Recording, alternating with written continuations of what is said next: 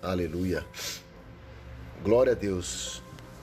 Obrigado, meu Senhor, por mais um dia na tua santa e maravilhosa presença. Nos renova, Senhor, a mim e a estes homens a cada manhã, a cada dia, Pai. Que eles possam ser fortalecidos no espírito dele, Pai. Em nome de Jesus. Graça e paz, homens de honra, por mais um dia, mais uma palavra no meu no teu coração para nos alimentarmos pela manhã. Uh, a palavra está em João 1, versículo 14. Diz assim: Aquele que é a palavra, aquele que é a palavra, tornou-se carne e viveu entre nós.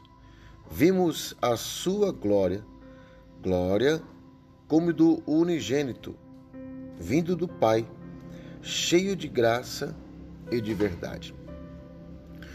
Queridos, para simplificar este versículo, aqui está dizendo para mim e para você que tudo que foi falado através da boca de Deus e dos seus profetas se cumpriu Isaías, João Batista,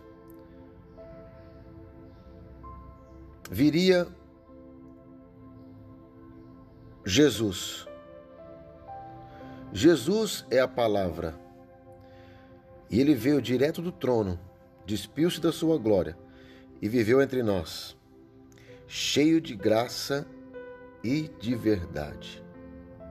Queridos, que essa palavra seja Jesus. Ele é a palavra, ele é o Verbo que se fez carne.